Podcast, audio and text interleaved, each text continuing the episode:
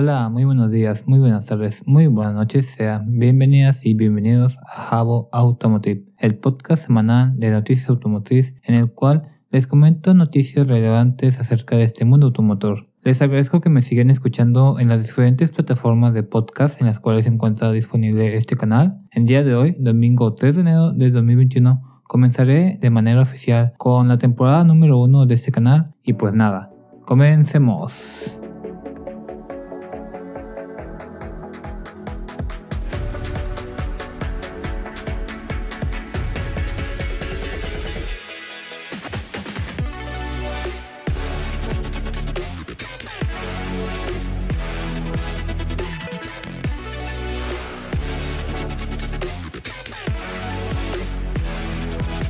Primero que nada, feliz año nuevo, feliz año 2021. Espero te lo hayas pasado muy bien en compañía de tu familia.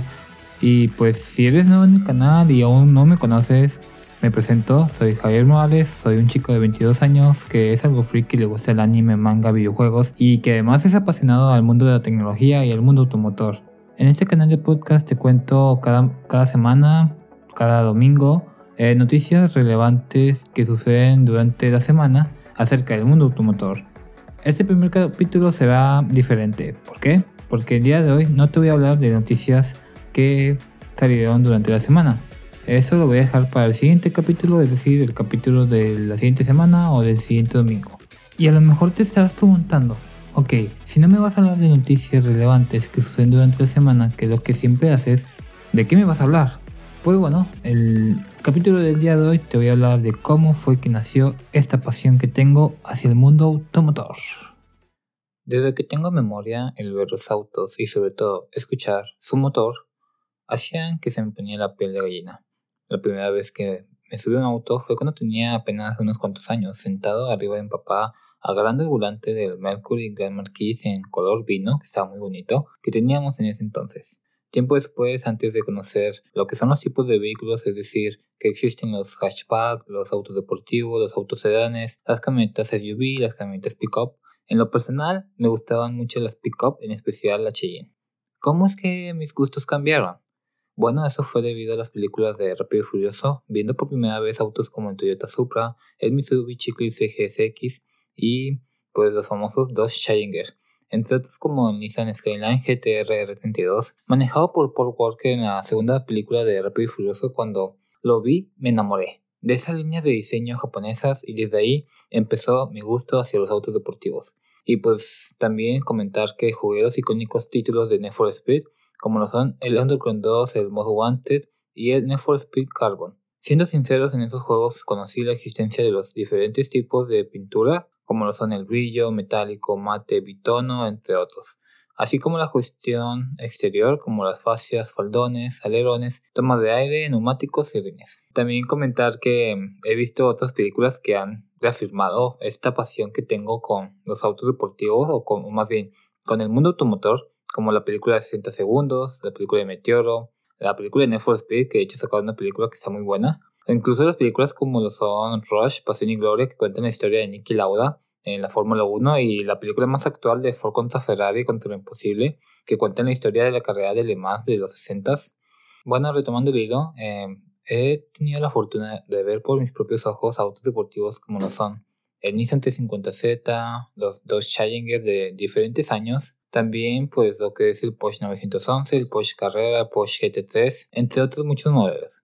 Hace dos años, en el 2018, fui a un evento con mi pareja en Fundidora. Era una exposición de autos y la verdad que fue el mejor día de mi vida. Es un día inolvidable. Y ahorita sabrán por qué. Eh, recuerdo que ese día llegamos en la parte de afuera del evento. Habían muchas camionetas allí, habían unas camionetas eh, de esas que se utilizan en campo, tipo eh, de, de competencia extrema. Habían no que otros autos deportivos, pero esos ya los conocía. O sea, ya los había visto. Pero una vez dentro, el primer deportivo que vi fue un Audi R8 B10 en un color blanco perla. Se veía hermoso el auto. Se me enchinó la piel de solo verlo. Me tomé una que otra foto. Después el segundo que vi fue un McLaren P1 en su característico color naranja. Y por último el modelo que me dejó fascinado de la emoción. No podía creer lo que estaba viendo. Viendo ese característico diseño Estaba seguro que era ese modelo. Y sí, era nada más y nada menos que un Nissan Skyline GTR, versión Nismo, del 2015. Bueno, sí, de esas fechas. Estaba súper emocionado de poder presenciar un GTR, es decir, un Nissan GTR con mis propios ojos. Y pues bueno, entre otros modelos que vi, esos fueron los que hicieron que fuera un día inolvidable. Sobre todo el Nissan GTR, que me tomé bastantes fotos con él. Ah, no puedo. Es que es un día inolvidable. Fue el mejor día de mi vida. El poder ver un montón de autos deportivos eh, ha sido lo mejor.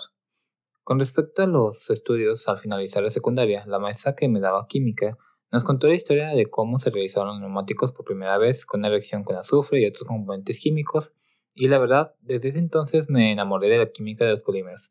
Luego de ese entonces me inscribí al bachillerato en la Escuela Industrial y Preparatoria Técnica Álvaro Obregón en técnico mecánico y autotónica. Bueno, técnico mecánico automotriz y autotónica. Presenté el examen y pasé.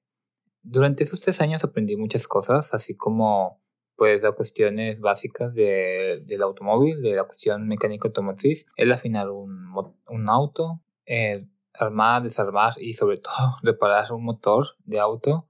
También la cuestión de armar y desarmado de transmisiones tanto manuales como automáticas, la cuestión de suspensión y frenos, el balanceo de llantas, poner sus plomos correspondientes y sin dejar de lado la cuestión eléctrica y de sistemas electrónicos y el involucrarnos con los motores a diésel.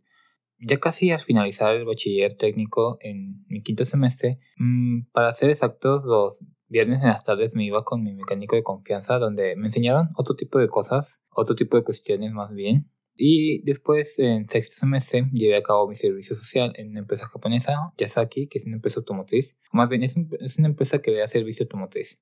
Después ingresé a la licenciatura en la Facultad de Ciencias Químicas y a partir de ahí paré mis actividades como mecánico y como técnico. ¿Para qué? Para dedicarme al 100% en mi formación de químico industrial pero actualmente, como lo comenté en el capítulo especial número 1, estoy enfocando mis estudios de químico hacia la cuestión automotriz y pensando en nuevos proyectos para poder llegar hacia mi sueño. Y pues bueno, hemos llegado al final de otro gran capítulo del canal, iniciando este 2021 con esta nueva temporada, con nuevas cosas. Planeo traerte nuevo contenido, un contenido diferente, además del contenido que ya te traigo, es decir, de las noticias que suceden durante la semana, de diversos temas acerca de este mundo automotor. Espero te la hayas pasado muy bien, espero y hayas disfrutado de este contenido. Eh, gracias por escucharme hasta el final, gracias por quedarte. Y pues bueno, espero y sigas teniendo un bonito día, un bonito domingo en familia. Espero que este año sea un año próspero y sobre todo un mejor año que el anterior. Nos vemos el siguiente domingo, la siguiente semana, con más aquí en Jabo Automotive. Y eso ha sido todo.